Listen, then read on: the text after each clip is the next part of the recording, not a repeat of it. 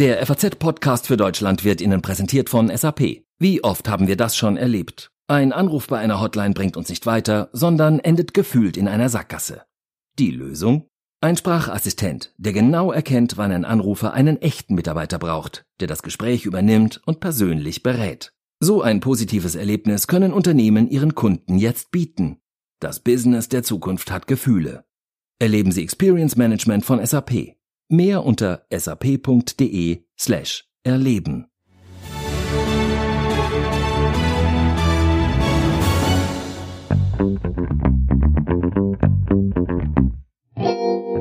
Es ist gerade das beherrschende Thema und jeden Tag gibt es neue schlechte Nachrichten rund um das Coronavirus. Seit dieser Woche auch aus Deutschland. Mittlerweile gibt es in Bayern vier bestätigte Fälle. Und rund 100 deutsche Staatsbürger warten in Wuhan darauf, aus China ausgeflogen zu werden. Ob Deutschland auf deren Ankunft vorbereitet ist und ob die Politik in China Schuld hat an der Ausbreitung des Virus, darüber sprechen wir heute im FAZ-Podcast für Deutschland. Außerdem werfen wir einen kritischen Blick auf Trumps Friedenspläne im Nahen Osten und sprechen darüber, was die neue Bad Banks Staffel Staffel kann. Und damit herzlich willkommen an diesem Mittwoch, den 29. Januar. Mein Name ist Sandra Klüber. Hallo. Seit Montag ist das Coronavirus also in Deutschland angekommen. Und wir haben ja auch gestern schon kurz darüber gesprochen. Mittlerweile gibt es vier bestätigte Fälle. Ein Mitarbeiter des bayerischen Automobilzulieferers Webasto hat sich in der vergangenen Woche auf einer Schulung seiner Firma angesteckt. Dort war auch eine Kollegin aus China. Gestern war dann klar, mindestens drei weitere Webasto-Mitarbeiter haben sich auch mit dem Coronavirus infiziert. 40 Menschen stehen unter Beobachtung. Webasto hat mittlerweile das ganze Werk in Stockdorf dicht gemacht. Deutschland will in den kommenden Tagen auch die deutschen Staatsbürger aus der chinesischen Region Wuhan evakuieren, dort wo das Virus ausgebrochen sein soll. Davor hatten sich schon viele andere Länder wie Amerika und Japan zu diesem Schritt entschieden. Die Bundesregierung war da erstmal zurückhaltend. Gesundheitsminister Jens Spahn hat heute im ARD Morgenmagazin gesagt, wir müssen mit den chinesischen Behörden klären, dass wir rein und rausfliegen können und die Passagiere vor allem auch dann eben mitkommen können. Wir gehen so um die 100, äh, haben sich gemeldet, dass sie gerne ausgeflogen werden wollen. Doch die können nach ihrer Ankunft am Frankfurter Flughafen ja nicht einfach nach Hause fahren. Es hat sich ja in den vergangenen Tagen herausgestellt, dass das Coronavirus auch in der Inkubationszeit übertragen werden kann. Also auch von Menschen, die noch gar keine Symptome haben. Genau so haben sich ja auch die Webasto-Mitarbeiter angesteckt. René Gottschalk vom Frankfurter Gesundheitsamt hat deshalb heute bestätigt, dass die Deutschen aus Wuhan erstmal in Quarantäne kommen. Also wir gehen einfach mal davon aus, dass äh, alle Rückkehrer aus dieser Region mögliche Kontakte gehabt haben könnten. Und die Inkubationszeit dieser Viren, dieser Virusgruppe beträgt im Prinzip zwei bis zehn Tage, im Mittel sieben, aber maximal 14 Tage. Und deswegen wartet man 14 Tage. Rund 11 Millionen Menschen leben in der Metropole Wuhan im Osten Chinas. Etwa 90 davon sind Deutsche und genau wie alle anderen seit Tagen isoliert und von der Außenwelt abgeschnitten. Bei mir ist jetzt Tim Niendorf, der für die FAZ mit Irina El Aissati in Wuhan gesprochen hat. Und sie hat ihm erzählt, wie es ist, seit Tagen in der eigenen Wohnung eingesperrt zu sein. Hallo Tim. Hallo Sandra. Was hat äh, dir Frau El Aissati denn genau erzählt? Ja, sie hat mir erstmal erzählt, dass sie dort mit ihrem Mann seit zweieinhalb Jahren lebt. Ihr Mann wurde von der Arbeit aus dort vor zweieinhalb Jahren hin entsandt und äh, die beiden leben dort in einer Wohnung in einem Hochhaus im 42. Stock.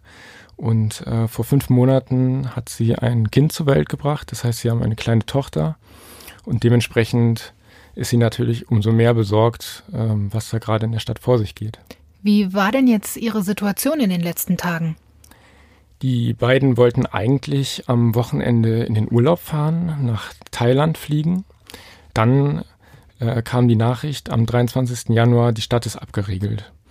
Ihr Mann ist dann noch schnell was einkaufen gegangen und hat auch da schon gesehen, dass Gemüse und Obst ausverkauft waren.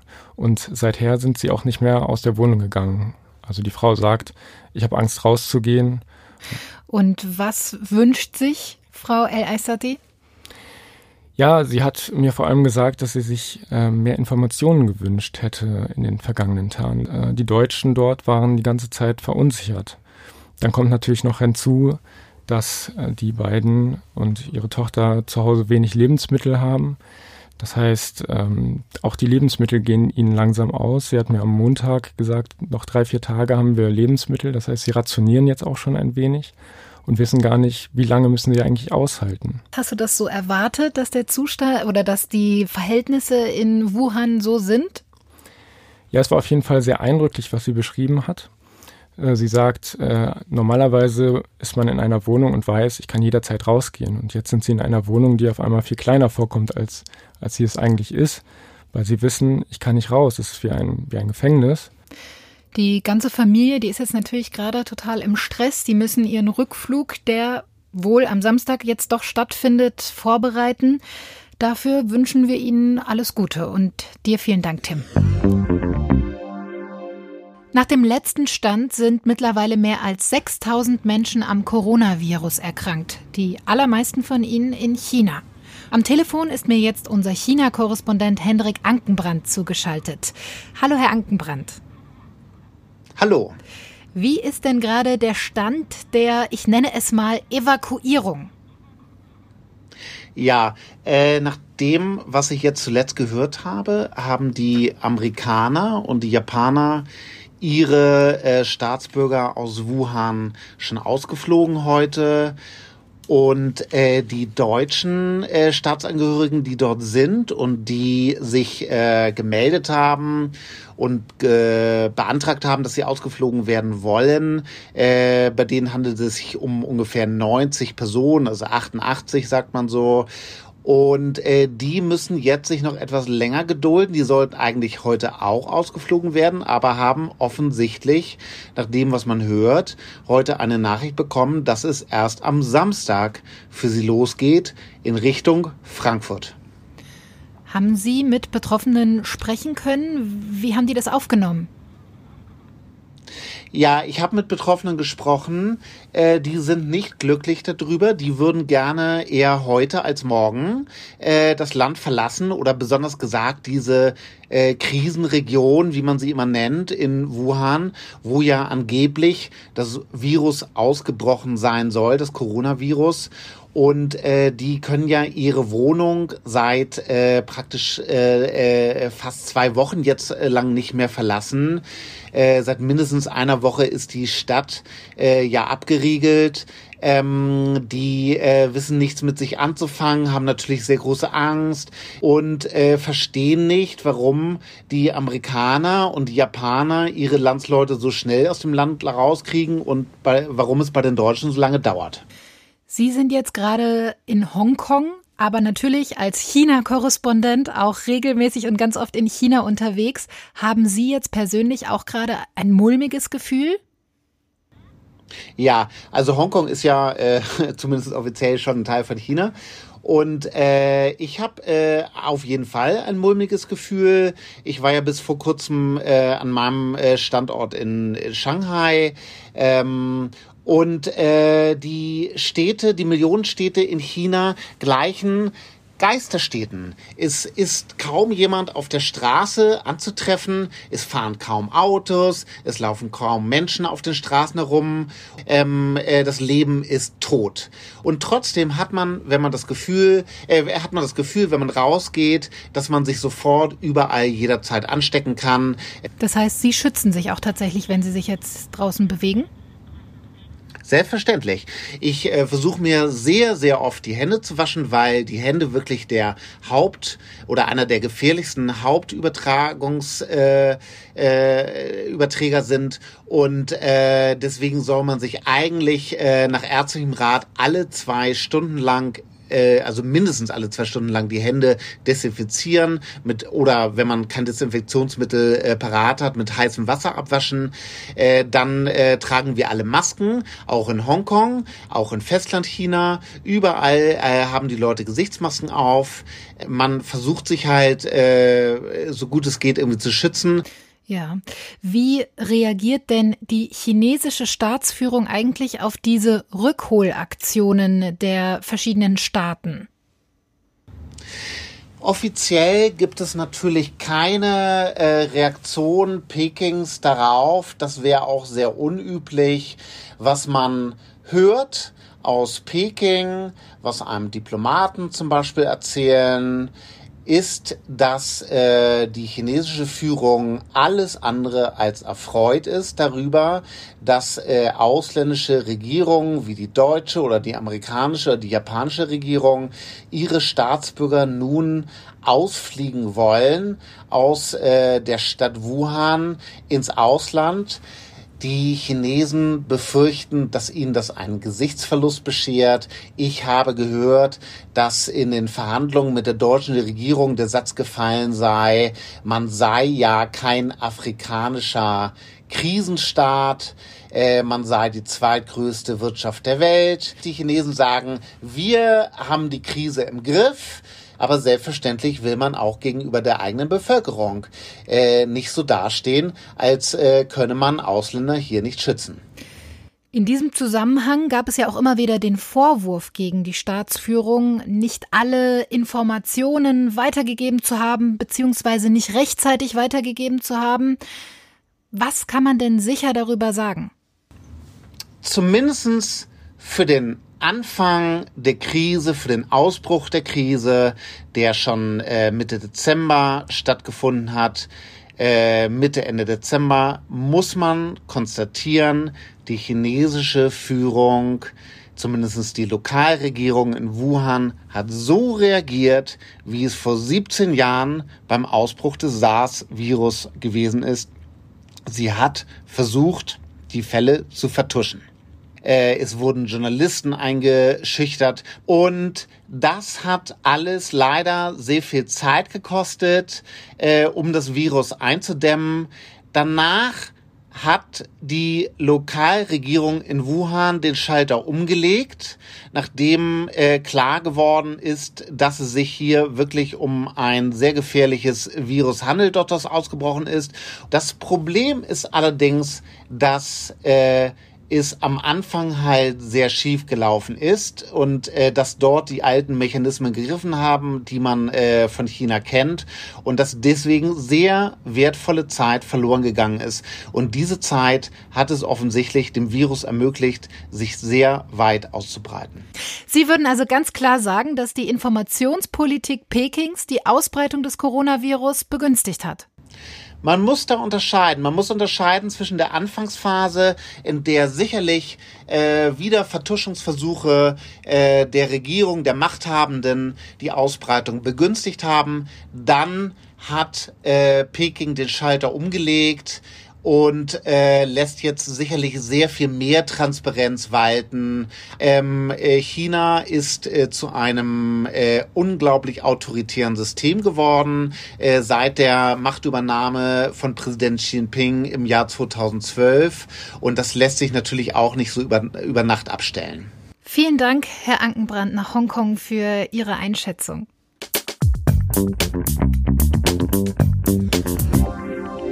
Today Israel takes a big step towards peace. Eine Rolle, die ihm hörbar gefällt, der amerikanische Präsident Trump als Friedensstifter im Nahen Osten. So hat er sich zumindest gestern nach Gesprächen mit dem israelischen Premierminister Benjamin Netanyahu präsentiert bei der Vorstellung ihres Nahost-Friedensplans. Aber ist Trump tatsächlich der Erste, der eine Lösung für diesen festgefahrenen und jahrzehntelangen Konflikt zwischen Israel und den Palästinensern gefunden hat? Und warum hagelt es dann gefühlt von allen Seiten Kritik? Darüber spreche ich jetzt mit unserem Nahostexperten der FAZ, Rainer Herrmann. Hallo, Herr Herrmann. Hallo, Frau Klüver. Trump spricht ja von einem großen Friedensdeal, vom Plan des Jahrhunderts. Stimmt das? Er sagt sogar der Deal des Jahrhunderts und so kommt seine Vergangenheit als Immobilienmagnat durch. Ob er derjenige ist, äh, der wie König, der phrygische König Gordius einen gordischen Knoten durchschlägt, das sei dahingestellt, denn der Nahe Osten ist etwas komplizierter. Es ist kein, sind nicht ineinander endlos verwobene Seile, sondern es sind Pulverfass und wenn er da eine Lösung sucht, die nicht von anderen, äh, von allen Akteuren mitgetragen wird, dann wird er das Gegenteil dessen erreichen, was er vollmundig angekündigt hat. Wie ist sein konkreter Plan denn zu bewerten, Ihrer Einschätzung nach? Nun, die Grundlage ist, dass er die Fakten auf dem Boden, wie sie äh, realpolitisch sind, anerkennt und äh, zu zementieren versucht, selbst wenn sie gegen das Völkerrecht verstoßen.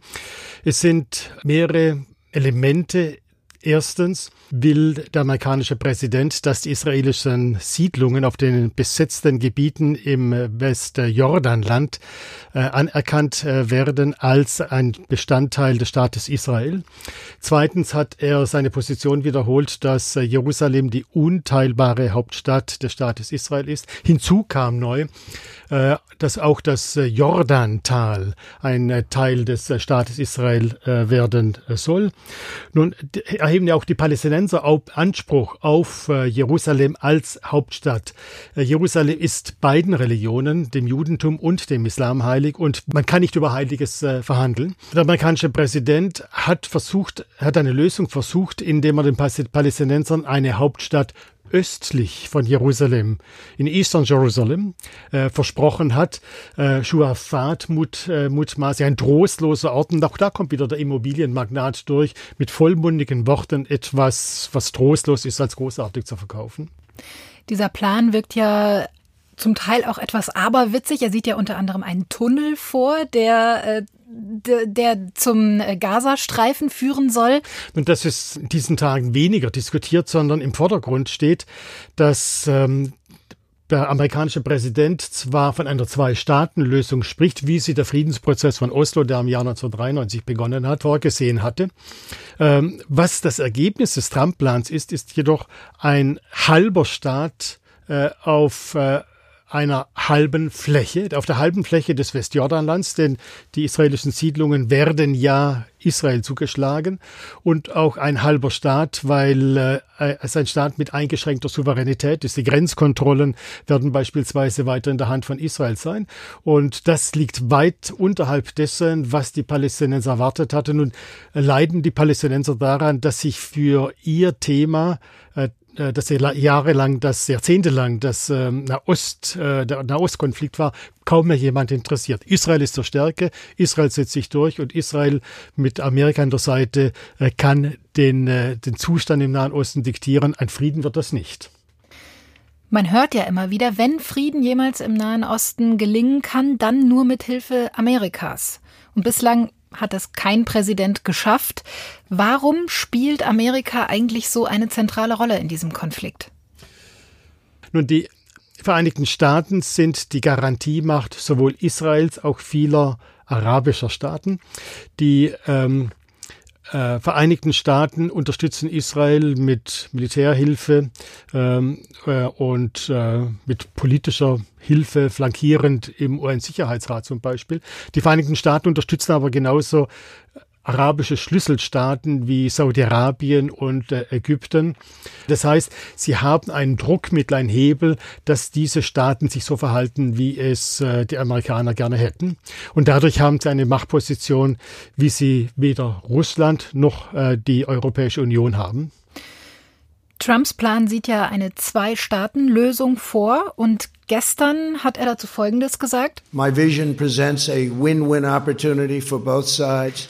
Also mit seinem Plan gewinnen beide Seiten, hat er gestern verkündet. Die betroffenen Palästinenser, die wurden ja aber faktisch überhaupt nicht in diese Vorbereitungen des Deals mit eingebunden.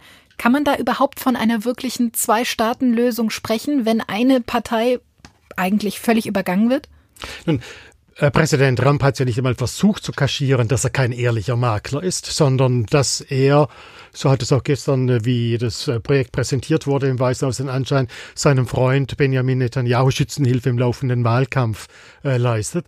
Interessant war auch, wer gestern im äh, Weißen Haus nicht anwesend äh, war, als der Plan vorgestellt wurde. Es war nicht Saudi-Arabien mit dem Botschafter anwesend, nicht Ägypten, nicht Jordanien, dass er wie Ägypten auch einen Friedensplan mit äh, Israel hat, nicht Katar, nicht die Türkei, alles diejenigen Staaten, die die Palästinenser in der einen oder anderen Weise äh, äh, unterstützen oder die einen äh, Einfluss auf den Gang der Dinge haben könnten.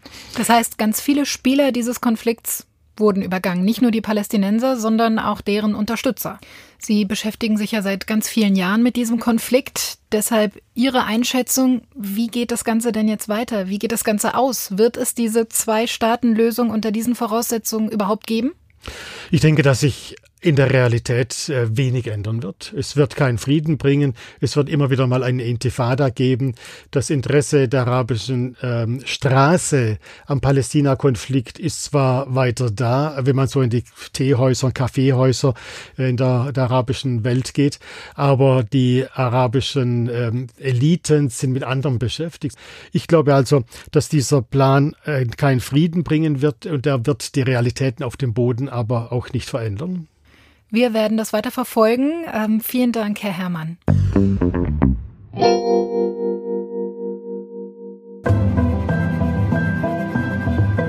Eintauchen in die düsteren Abgründe der Investmentbanker Frankfurts. Eine Welt aus Intrigen, Arbeitswut, Gier und Drogen. Das konnte man vor zwei Jahren mit der Serie Bad Banks, gefeiert und mit Preisen überhäuft. Ab morgen ist die zweite Staffel der deutsch-luxemburgischen Produktion zu sehen und da sind die Erwartungen natürlich riesig. Das ZDF hat schon erste Clips aus der neuen Staffel online gestellt. Investmentbanking ist tot. In Berlin bauen sie diesen geilen Inkubator auf und wir warten hier auf den Untergang. Wir könnten längst ein eigenes Fintech haben. Welchen Fehler hast du gemacht? Dein Fehler war deine Ungeduld. Scheiße! Das klingt für mich und andere Fans der Serie schon mal echt vielversprechend. Also ich habe Bad Banks ja total gerne geschaut und gehofft, dass es eine zweite Staffel geben wird. Und jetzt ist es endlich soweit. Was kann die zweite Staffel Bad Banks aber? Kulturredakteurin Eva Maria Magel hat sich die sechs Folgen schon vorab anschauen dürfen. Hallo, Frau Magel. Hallo.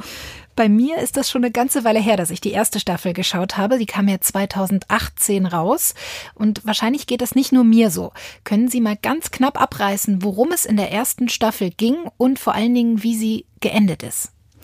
In Bad Banks, äh, in der ersten Staffel, ging es darum, dass eine junge Investmentbankerin, Jana Liekam, gespielt von Paula Beer, das ist äh, definitiv die zentrale Rolle in dieser Serie, ähm, in einen Strudel von Intrigen gerät, Sie wechselt ähm, bei einer Fusion ähm, äh, nach Frankfurt zur deutschen Global Invest. Sie kommt ursprünglich von einer luxemburgischen Bank. Sie stellt fest, dass es dort einige krumme Deals gibt, mischt sich selber ein, liegt ähm, Informationen, beteiligt sich an einem Insiderhandel, der unter anderem mit dazu führt, dass eine große Bankenkrise ausbricht. Am Ende der sechsten Folge der ersten Staffel sehen wir bürgerkriegsähnliche Zustände in Frankfurts Straßen. Die Geldautomaten spucken kein Geld mehr aus. Nun kommen wir also in die Nachkrisenära des internationalen Bankings. Die deutsche Global Invest wird von der Politik gerettet und Jana Likam wird zusammen mit dem Kernteam, mit dem man sie schon in der ersten Staffel sah, Tau und Adam, nach Berlin entsandt, wo in Berlin Mitte ähm, die deutsche Global Invest einen Fintech Inkubator hat bauen lassen. Das, das klingt ja jetzt alles erstmal im Vergleich zur ersten Staffel unfassbar brav. Wird der Name Bad Banks überhaupt nicht mehr eingelöst in der zweiten Staffel? Oh doch, aber es wird anders bad, als man sich das vielleicht so vorstellen mag. Eigentlich ist die Figur ähm, der Jana Likam ja so angelegt, dass sie in den Strudel des Bösen gezogen wird. Nun sehen wir, dass sich diese jungen Banker zum Teil wirklich auch bewusst für die dunkle Seite der Macht entscheiden. Das äh, erzeugt eine ganz neue Art von Spannung. Das ist, wirkt sehr artifiziell zum Teil, sehr glatt, aber dadurch hat es eine ganz eigentümliche Attraktivität. Was mich natürlich als äh, Fan der ersten Staffel interessiert, sind denn alle unsere Figuren der ersten Staffel auch wieder mit dabei? Jana Liekam, klar. Was ist denn äh, mit ihrem Chef äh, Gabriel Fänger, der gespielt wird von Barry Atzma? Oder auch Desiree Nosbusch als Christelle Leblanc. Sind die alle wieder mit dabei? Ja, die sind alle wieder mit dabei noch ausgeprägter in ihren Charakterzügen. Ganz toll. Also Gabriel Fänger landet im Gefängnis. Man sieht den dann in der Justizvollzugsanstalt Frankfurt-Braunheim sitzen. Und Christelle Leblanc, die hat ja letztlich dieselbe Position im Unternehmen wie er und sie möchte unbedingt in die Vorstandsetage rücken und dafür tut sie natürlich mal wieder alles. Die erste Staffel, die wurde ja richtig gefeiert. Ganz kurz, ohne zu spoilern natürlich, kann die zweite Staffel da mithalten? Ja, ich denke schon, absolut. Die Frankfurt, ähm, die Frankfurter Community wird ein bisschen traurig sein, weil ganz viele Szenen in Berlin spielen. Ähm, man kann aber das eine oder andere wiedererkennen in beiden Städten, was natürlich immer einen gewissen Reiz hat. Und ähm, ich glaube ehrlich gesagt, ähm, ohne was zu spoilern, das ist so angelegt, dass man durchaus noch eine dritte Staffel erwarten kann. Uh, das ist natürlich Musik in unseren Ohren. Also vielen Dank an Eva Maria Magel, die sagt, Bad Banks 2 sollte man unbedingt anschauen. Wenn Sie das tun möchten, ab morgen gibt es dann die neuen Folgen in der Arte-Mediathek zu sehen, ab übermorgen dann auch beim ZDF und für alle Freunde des linearen Programms dann ab nächster Woche auch im Fernsehen beim ZDF zu sehen. Vielen Dank, Frau Magel. Vielen Dank, Frau Klübe.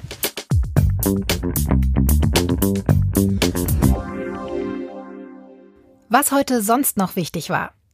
Israels Präsident hat Deutschland als Leuchtturm für den Schutz liberaler Werte bezeichnet. In seiner Rede vor dem Bundestag hat Ruven Revlin 75 Jahre nach der Befreiung von Auschwitz gesagt, es gehe darum, ganz Europa gegen Nationalismus, Fremdenhass und Antisemitismus zu verteidigen.